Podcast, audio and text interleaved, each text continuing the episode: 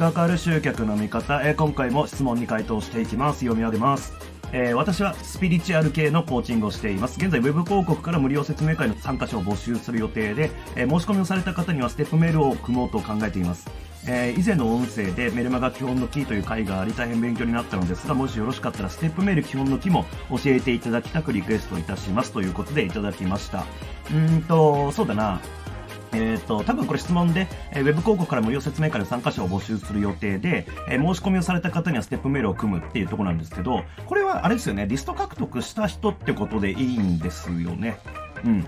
うーんと、多分ここのあれが間違ってると、ちょっと話が変わってくるんですけど、えまあ前提としてウェブ広告を出して、えー広告クリックしたらアドレス登録ページに来て、登録してくれた人に対してステップメールで、えー教育していって、で、最終的に無料説明会に来てねっていう感じの流れを組もうと思っているってことで多分いいんだと思うんですが、まあ、じゃあそういう前提でちょっと話をしていきます。で、まずステップメールのことに関してなんですけど、これね、あのーこれなかなか音声で回答するのは難しいなとちょっと思う部分ではあるんですけど、ステップメールを考えるときに、ステップメールを考えちゃいけないんですよ。これまあなんかちょっと難しい話ですよね。ステップメールを考えるときにステップメールを考えちゃいけないんですけど、うんと、何かっていうと、ステップメールって、うんとね、そんなに難しく考える必要ないし、ステップメール単体で考えてるから多分そう難しくなるんですよね。だから、えー、と僕がよく言ってるのは結局このリストを獲得してから最終的にじゃあ無料説明会に来てくださいっていう、まあ、セールスまでの流れっていうのが全体としてどういう流れで流れていくのかっていうのを、うん考えた方がいいんですよ。でステップメールっていうのはただそれをこう再現するに過ぎないんですよね。だから、そもそもステップメールを書こうっていうふうに考えるっていうよりは、えー登録してくれた人に対して何を伝えていって最終的に無料説明会に来てもらうのかっていう、このメッセージがすごく重要だってことなんですよね。だから、ステップメールで伝えるべきことっていうのは、結局その先に作ってある、うん、セールスメッセージ、それをただただ伝えていくってだけなんですよね。これはちょっと音声じゃ難しいなっていう感じなんですけど、うん。ただまあそんな感じ。えっ、と、ステップメールで、じゃあ1通目何書いたらいいですか？2, 通目は何書いたらいいですか、えー、3通目は何ですか？みたいなことでこう質問される方って多いんですけど、いや、わからんという話なんですよね。えーそれってまあ、結局何を今から伝えるんですかって話になっちゃうんで。だから重要なのは、えーなんで無料説明会に、えーその人は来なきゃいけないんですかね？その、えーその人が、うん、説明会に来るべき理由っていうのがまずちゃんとあるかっていうこと。考えててあるかってことですね。で、そのじゃあ来るべき理由っていうのを相手に気づいてもらうためにはどんなことを伝えればいいんでしょうかそう、もう一回言うと、えーまず無料説明会に、えー来るべき理由は何か。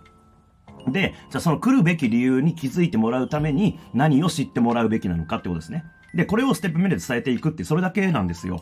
なんで、うんと、まず、なんか何通目に何書こうとか、え1通目はじゃあ自己紹介して、2通目はどうのこうのみたいな、こういうことじゃなくて、うん。えー全体の流れとして、えーその、最終的に来てほしいところですよね。無料説明会の、えーところのセールスメッセージを考えておく。まあ、これがあると、まあ、ぶっちゃけステップメールってそんなに時間かかんないで書けるよねって話なんですよ。うん。で、えっと、だから構成っていう意味では、あとまあ言えなくもないんだけども、えーそもそもセールスメッセージないものを、うんとなんか構成通りに書いてったって、まあどうせ反応取れないんで、そんな意味ないよねって話ですよね。で、えーあとは、えっと、ステップメールのあれで言うと、うんと、セールス焦んないっていうことですね。うん例えば無料説明会の参加者を募集するっていうところで、うんと、まあ、多分ですけど、アドレス登録ページに来てもらって、登録してくれた人に対して、サンキューページ、登録ありがとうございますのページで、無料説明会の案内っていうのを入れると思うんですけども、だから、えっ、と、その登録ありがとうございますと1通目のところ、え自動返信のところで、え登録ありがとうございますっていうメールを送ると思うんですけど、そこでは、え無料説明会のアナウンス入れていいと思うんですが、うんと、その、例えば2通目、3通目とかっていう、まず全然こう申し込み期限が来る前の、うん、緊急性とか何も聞いてないタイミングで、あの、焦ってセールスしないっていうのはすごく重要かなと思います。最初は、登録した直後で、えー集中力持ってて、しかも視聴率めちゃめちゃ高いわけですよね。アドレス登録した人は、あの、100%が、えーその3級ページ見るわけですから。だからそこでセールスするっていうのは考えはありなんですが、えーまあ一回、その、トーンダウンするわけですよ。登録完了して、で、締め切りも全然まだ来てないしっていうことで。なので、そのトーンダウンしてるタイミングで、えー無理に焦ってセールしないっていうこと。それよりもさっき言った、えーその何に気づいてもらうべきなのかですよね。その無料説明会に参加するべき理由を、えー気づいてもらうために何を知っておくべきなのか。まあ、こういったことについてのコンテンツを送っていくっていうこと。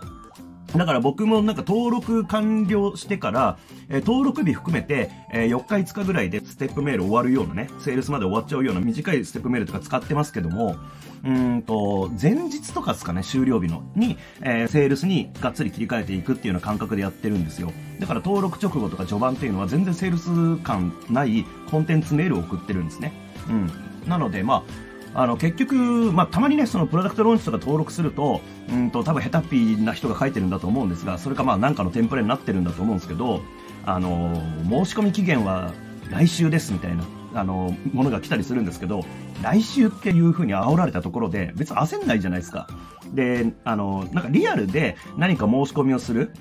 だからどっかの店舗に行って、来週の、じゃあ水曜日に、えー、どこどこの店舗行かなきゃいけないっていう状態であれば、じゃあ予定調整してどうのこうのってしなきゃいけないんで、まあ一週間前でも緊急性聞き始めますけども、オンライン、例えばスマホから申し込める、パソコンから申し込めるだったら、別に一週間後が締め切りですよって言われたって焦んないですよね。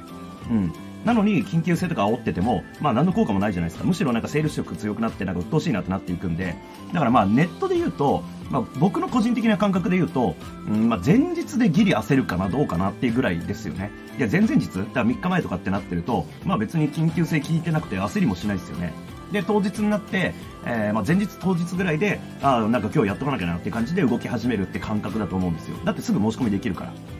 なので、うんと緊急性とかを最初から煽る必要ないんですよ。セールス色強めてね。うん。だから僕は前日当日だけ、えー、セールス色強めて、えー、セールスかけてるって感じなんですね。うん。なので、序盤から、あのー、フルスロットルでセールスしよう、セールスしようっていう風にはしない方がむしろいいかなっていう風には思ってます。まあ、これは僕の感覚なんであれですけどもね。うん。まあ、とにかくステップメールを書くときに、えー、なんか1通目どうしたらいいですか ?2 通目何がいいですか？っていう、なんか、